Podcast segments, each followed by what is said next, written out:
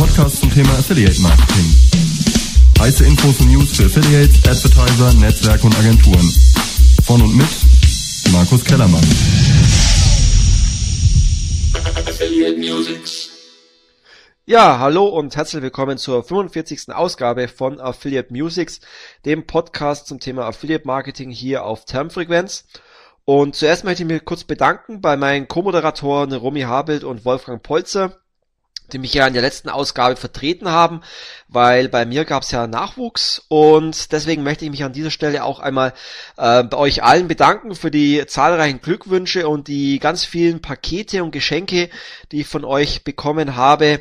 Und ähm, ja, es waren so viele, deswegen möchte ich jetzt auch keinen persönlich nennen. Ähm, ich denke, die meisten, bei den meisten habe ich mich schon persönlich bedankt. Und bei den restlichen, bekommt in den nächsten Tagen noch eine kleine Dankeskarte von uns. An dieser Stelle auch vielen Dank äh, von meiner Frau Katrin und äh, bei, vom kleinen Affiliate Boy, dem Lukas. Es geht beiden sehr gut. Und ja, wie gesagt, nochmal vielen Dank für eure zahlreichen Glückwünsche. Und es wird sicherlich eine sehr aufregende Zeit werden ähm, für uns in den nächsten Jahren. Und ja, nochmal vielen Dank. Ähm, worum geht's heute? Es geht heute in der neuen Ausgabe von Affiliate Musics um eine Studie, die wir gemacht haben, eine rechtliche Studie gemeinsam mit dem SEA-Dienstleister Technologie Xemin und ähm, der Anwaltskanzlei ähm, Röhl, Dem und Partner aus Augsburg. Und diese Studie möchte ich euch heute kurz vorstellen. Doch bevor ich zur Studie komme, äh, noch zwei terminliche Hinweise, denn äh, in knapp drei Wochen findet ja am Flughafen wieder die Affiliate Networks teil. Es gibt noch ein paar Resttickets, die könnt ihr auf der affiliate-networks.de euch jetzt noch sichern. Und zudem werden wir heute auch drei Tickets verlosen, einfach unter allen äh, Kommentaren hier im Blogpost dürft ihr mir gerne eure Meinung und euer Feedback zur heutigen Sendung mitteilen und äh, wir werden dann unter allen Kommentaren eben drei Tickets für die nächste Affiliate Networks am 30. April in München verlosen. Dann möchte ich noch auf die nächste Affiliate Conference 2015 hinweisen, die am 11. November auch wieder in München stattfindet.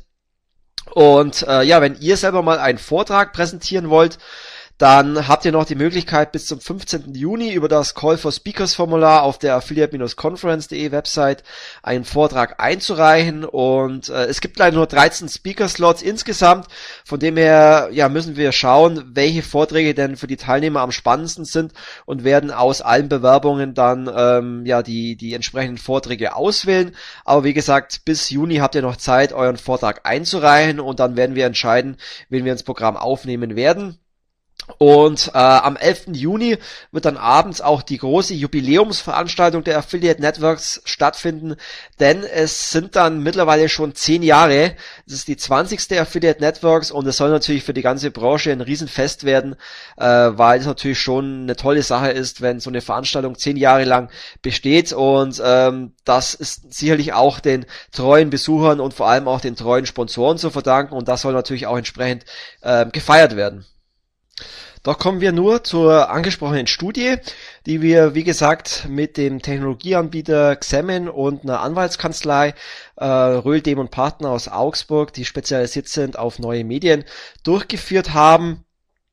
Ähm, weil es einfach so ist, dass es für Advertiser, aber auch für Affiliates ähm, sehr wichtig ist, ähm, auf Basis der Mitsteuerhaftung, die es halt speziell in Deutschland gibt, auch ähm, spezielle AGBs zu definieren, die eben verschiedene Richtlinien abdeckt. Das ist, wie gesagt, sowohl wichtig äh, für Affiliates, damit geregelt wird, wann und in welchem Fall sie Provisionen bekommen, aber auch natürlich für Advertiser, damit einfach geregelt ist, in welchem Umfeld äh, und in welcher Art und Weise Affiliates in Advertiser generell äh, bewerben dürfen. Und dieser Thematik haben wir uns angenommen und haben wir uns ähm, ganz intensiv mit der Anwaltskanzlei angeschaut und ja, haben hierzu ähm, einfach mit äh, Xemen, die hierzu eine äh, Technologie haben, ähm, über zweieinhalbtausend Partnerprogramme äh, gecrawlt und analysiert und geschaut, äh, wie viel davon überhaupt AGBs haben, haben diese auch abgeglichen mit den AGBs, die die Affiliate-Netzwerke zur Verfügung stellen,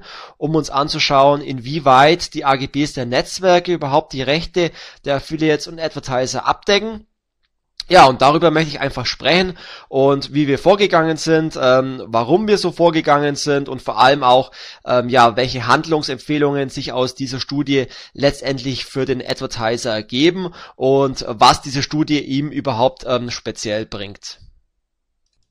Doch bevor wir ähm, überhaupt die Analyse erstmal durchgeführt haben, war es ähm, ja in der Zusammenarbeit mit der Anwaltskanzlei erst einmal grundlegend wichtig, überhaupt erstmal verschiedene Vermarktungsthemen ähm, herauszuarbeiten und definieren, die letztendlich in solchen AGBs äh, enthalten sein müssen, weil das ist letztendlich die Grundlage, auf die solche AGBs äh, aufbauen und deswegen war es eben wichtig, äh, diese erstmal herauszustellen. Und da haben wir eben ähm, zwölf Vermarktungsthemen analysiert, die eben in der Zusammenarbeit zwischen Affiliate und Merchant eben wichtig sind. Das erste Thema war dementsprechend die Provisionszahlungen, das heißt, welche Art von Provisionen bekommen die Affiliates vom Merchant, in welchem Fall bekommen sie die Provisionen, nach welchem Zeitraum bekommen sie die äh, Provisionen und nach welchen Regeln bekommen sie die Provisionen. Das zweite äh, Vermarktungsthema war der Einsatz von Werbemitteln. Das heißt, welche Werbemittel dürfen Affiliates einbinden? In welchem Fall besteht ein Missbrauch dieser Nutzung? Äh, welche äh, ja, Werbemittelarten, wie zum Beispiel E-Mail-Templates oder ähnliches, äh, dürfen die Affiliates vermitteln und so weiter. Das dritte Thema war die Verwendung von Gutscheinen. Das heißt, ähm, ja, welche Art von Gutscheine dürfen Affiliates bewerben, äh, welche Regeln werden definiert für die Gutscheine, gibt es bestimmte Laufzeiten, gibt es Art der Bewerbung, gibt es bestimmte Definitionen der Traffic-Quellen und so weiter. Dann das vierte Thema war Post-View und Retargeting. Ähm, das heißt, ja, dürfen Affiliates für den Merchant überhaupt Post-View betreiben? Auf welcher Basis? Mit welcher Cookie-Lifezeit? Auf welchen Umfeldern? Ähm, ja, das, was war das Thema ähm, der Vermarktungsregel Post und Retargeting? Die fünfte Vermarktungsvorlage ähm, war die Verwendung von Produktdaten. Das heißt, ähm, in welcher Art und Weise werden Produktdaten zur Verfügung gestellt? Äh, wie oft müssen diese aktualisiert werden? Ähm, in welcher Form werden sie zur Verfügung gestellt als CSV-Datei oder XML-Datei? Und so weiter. Das sechste Thema war eBay. Das heißt, ähm, ja, dürfen Affiliates Produkte von Merchants auf eBay zur Verfügung stellen, beziehungsweise bewerben. Es gibt bestimmte Bereiche, wie zum Beispiel Mobilfunk, wo Affiliates Produkte von eBay auf eBay ähm, bewerben. Und hier ist dann die Frage, ähm, ja, sind hier Regeln definiert und muss die Bewerbung eventuell als Fremdvermarktung ausgezeichnet werden. Das siebte, siebte Punkt war die Werbeumfelder. Das heißt, auf welchen äh, Umfeldern, auf welchen Seiten, auf welchen Drittseiten ähm, dürfen denn ja die Affiliates den Advertiser bewerben und äh, gibt es irgendwelche Ausnahmen, wie zum Beispiel Seiten mit pornografischem Bezug oder ähnliches. Dann ist auch das Haftungsthema natürlich Sache. Das heißt, ähm, ja, kann denn ähm, in, in den AGBs eine Haftungsklausel ähm, eingebunden werden, vor allem zur Betrugsprävention? Und ähm, ja, kann denn beim Verstoß von bestimmten Regeln der Affiliate in Anspruch genommen werden? Dieser Punkt ist vor allem für die Mitsteuerhaftung ganz wichtig.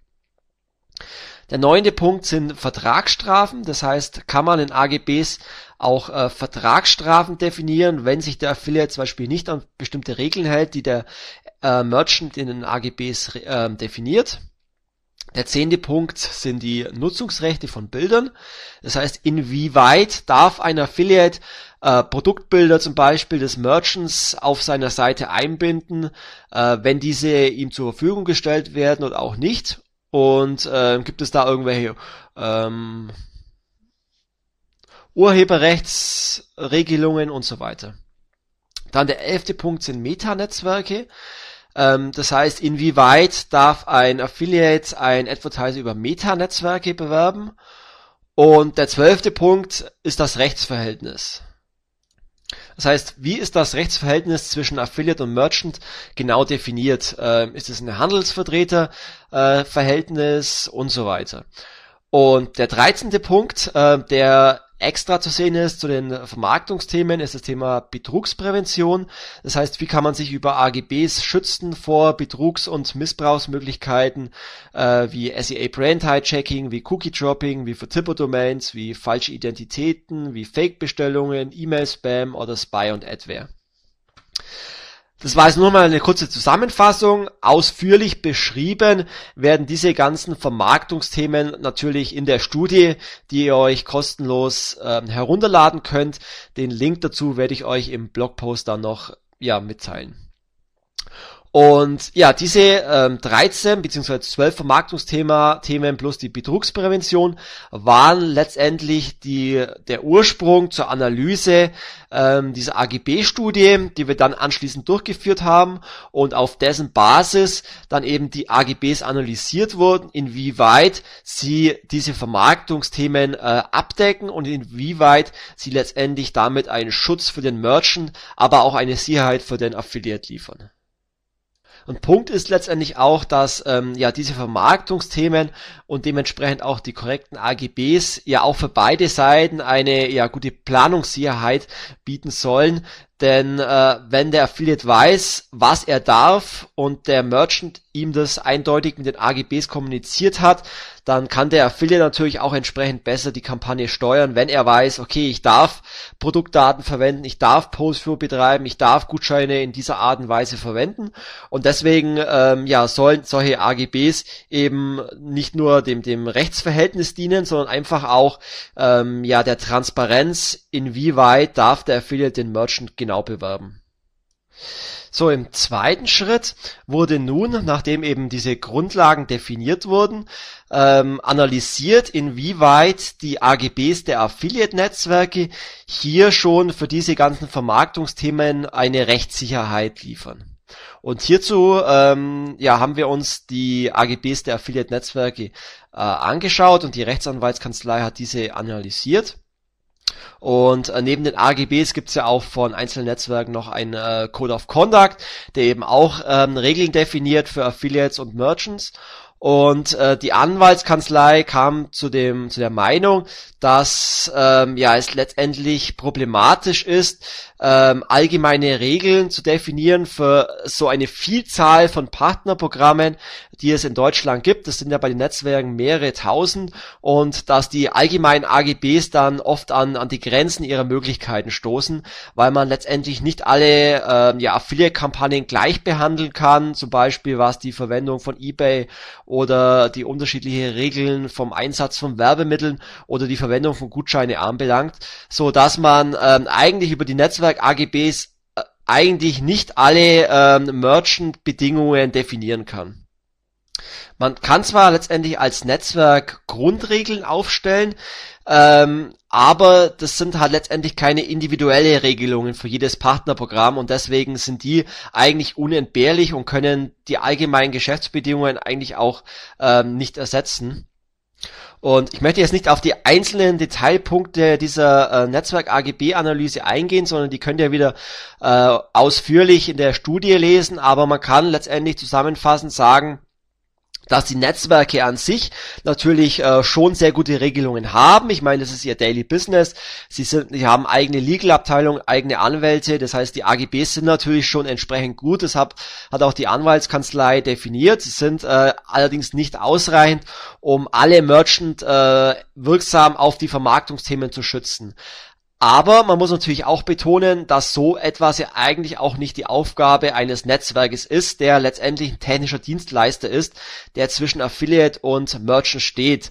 Ähm, dementsprechend, ja, sollte man als Merchant natürlich beachten, dass, wie gesagt, das Netzwerk nur allgemeine Regelungen äh, definieren kann und dass deswegen jeder Merchant ähm, seine individuellen Bedingungen erstellen sollte, weil wenn es wirklich zu einem ähm, Rechtsfall kommen sollte, aus irgendwelchen Gründen, dann ist nicht eindeutig klar, ob man sich als Merchant auf diese entsprechenden ähm, Ansprüche der, der Netzwerkbedingungen auch wirklich stützen kann und ob das ähm, bei einem Richter entsprechend auch äh, aufgrund der Individualität auch wirklich ähm, ja aushilft und deswegen ist die Empfehlung hier wirklich äh, als Advertiser individuell AGBs zu definieren.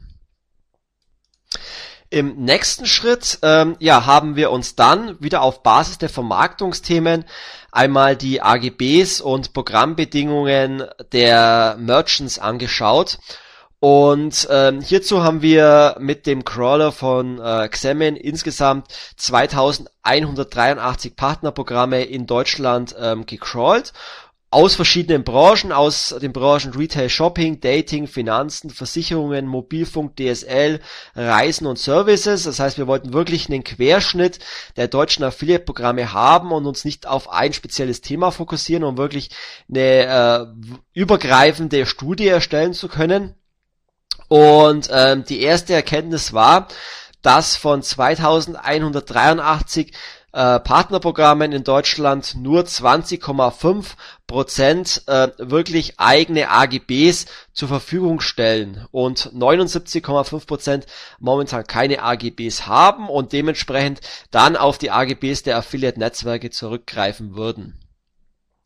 Ähm, also letztendlich haben wir dann diese 20,5% ähm, Partnerprogramme hergenommen und hier wiederum eine ähm, Anzahl von 65 Programmen explizit ausgewählt, ähm, auch wieder aus, aus allen Branchen und diese ganz explizit auf die Vermarktungsthemen wieder analysiert und äh, ja versucht äh, die Learnings daraus zu ziehen, um dann entsprechende Handlungsempfehlungen geben zu können. Und von diesen 65 Partnerprogrammen haben wir dann wieder die entsprechenden ähm, ja, Vermarktungsthemen uns angeschaut und äh, im ersten Vermarktungsthemen Thema Provisionen eben festgestellt, ähm, dass 18% der Merchants äh, sehr ausführliche Regelungen haben, was die Provisionsauszahlung anbelangt ähm, 28% nur sehr oberflächliche Regelungen haben und 54% der Merchants in den AGBs überhaupt keine Regelungen hinsichtlich der Auszahlung von Provisionen an die Affiliates definiert haben. Bei dem, beim Einsatz der Werbemittel ähm, war es so, dass 57% der Merchants ähm, sehr ausführliche Regelungen haben, 20% haben nur oberflächliche Regelungen und 23% der Merchants haben den Einsatz der Werbemittel noch gar nicht definiert. Bei den Gutscheinen war es so, dass ähm, 53% gar keine Regelungen haben, inwieweit Affiliates Gutscheine bewerben dürfen. 41% haben ausführliche Regelungen und 6% haben sehr oberflächliche Regelungen. Bei dem Thema Post-View und Retargeting war es so, dass 66% der Merchants ähm, das Thema Post-View noch gar nicht ähm, definiert hat. 14% haben es sehr oberflächlich definiert und 20% haben sehr ausführliche Bedingungen definiert für die, für die Verwendung von Post-View.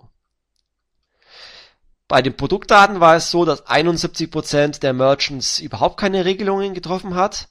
15% oberflächliche Regelungen und 14% nur haben sehr ausführliche äh, Regeln für die Verwendung von Produktdaten definiert. Bei den Werbeumfeldern war es so, dass 55% sehr ausführliche Regelungen haben, auf welchen Werbeumfeldern Affiliates die Merchants bewerben dürfen. 25% haben oberflächliche Regelungen und 20% haben überhaupt keine Regelungen getroffen.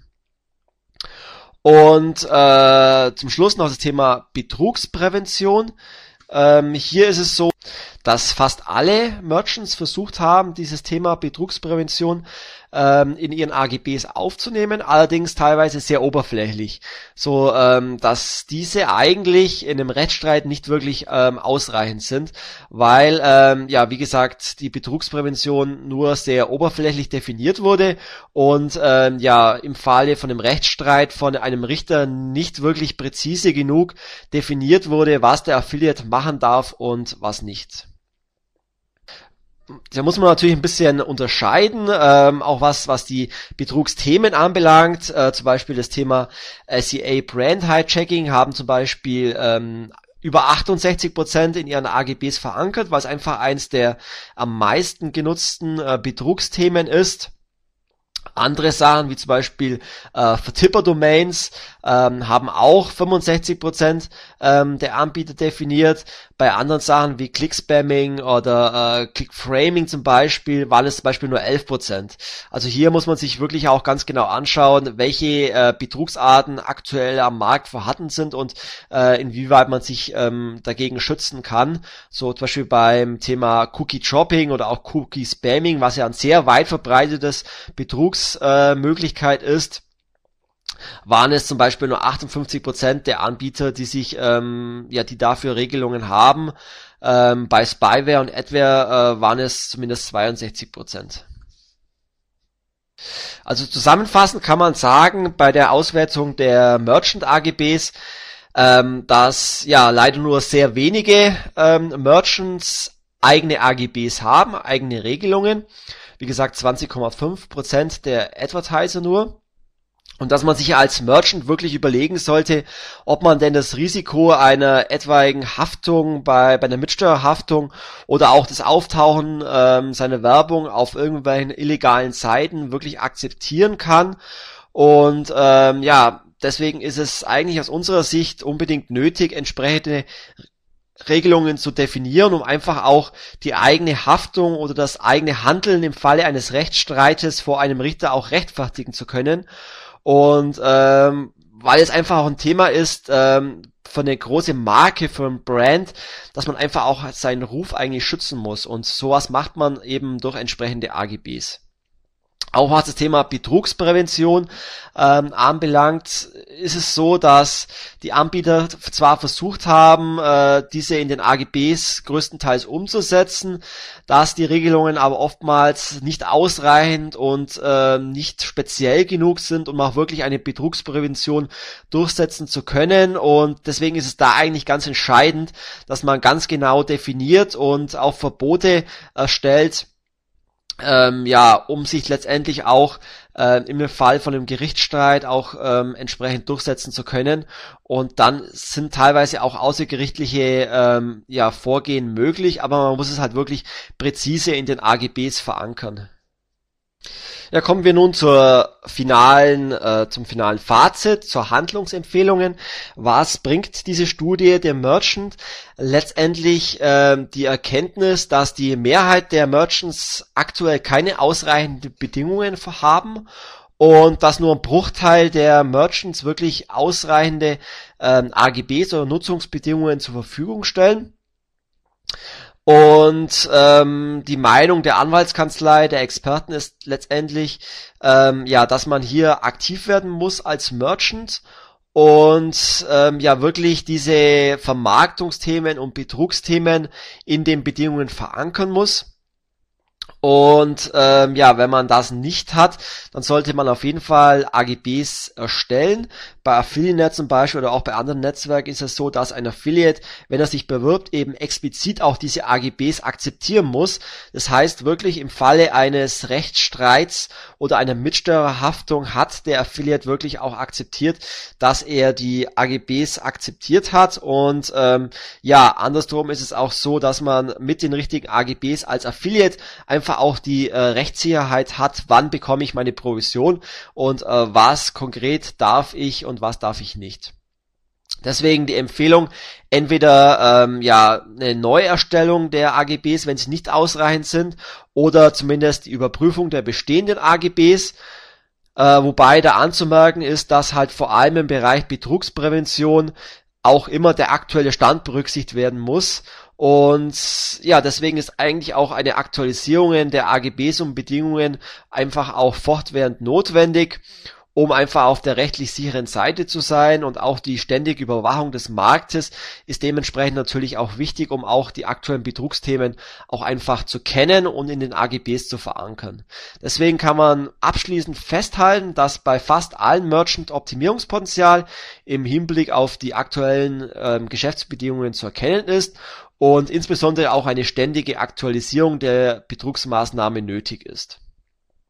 Wenn ihr dazu Fragen habt, äh, wenn ihr gerne mal eure AGBs entsprechend äh, analysieren lassen wollt, dann ähm, ja kommt einfach auf äh, mich zu. Ich kann euch gerne den Kontakt zu der Anwaltskanzlei ähm, herstellen, die wie gesagt auch auf Affiliate-Recht spezialisiert ist und sich da gut auskennen. Das ist ja oftmals das Problem, wenn man eine Anwaltskanzlei hat, die vielleicht noch nie was von Affiliate Marketing gehört haben, dass die sich oftmals sehr schwer tun mit der Thematik, ähm, ja, ja, entsprechende Empfehlungen abgeben zu können und sich dann erst einarbeiten müssen. Von dem her, wenn das Thema für euch interessant ist und wie die Studie gezeigt hat, wenn ihr Merchant seid, dann solltet ihr euch auf jeden Fall mit der Thematik beschäftigen. Dann äh, ladet euch die Studie einfach mal runter. Es ist ein 14-seitiges Dokument Das könnt ihr euch mal ähm, durchlesen und entsprechend dann handeln. Oder auch nicht.